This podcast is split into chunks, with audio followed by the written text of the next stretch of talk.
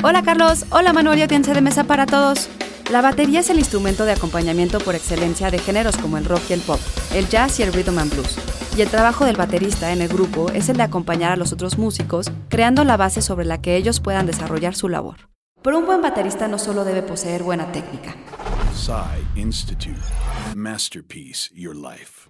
Stuart Copeland es el baterista de la exitosa banda de rock The Police. Copeland nació en 1952 en los Estados Unidos y meses después se mudó con su familia a El Cairo, donde vivió sus primeros años. En 1957 se mudó de nuevo, esta vez a Líbano, donde comenzó sus estudios como baterista a la edad de 12 años. En 1967 llegó a Inglaterra, y allí esas influencias inspiraron ritmos poco usuales en la música occidental, ritmos a los que Sting habría de responder con el bajo. El mejor ejemplo es la canción Roxanne, en la que el bajo y los toms de la batería marcan acentos a medio compás, lo que le da un groove muy interesante.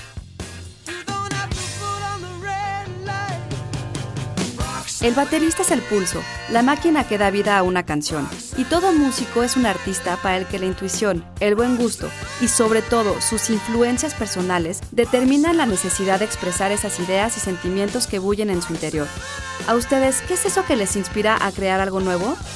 Texto por Rubén Garza, guion de Antonio Camarillo. Yo soy Ana Goyenechea y nos escuchamos en la próxima cápsula SAE.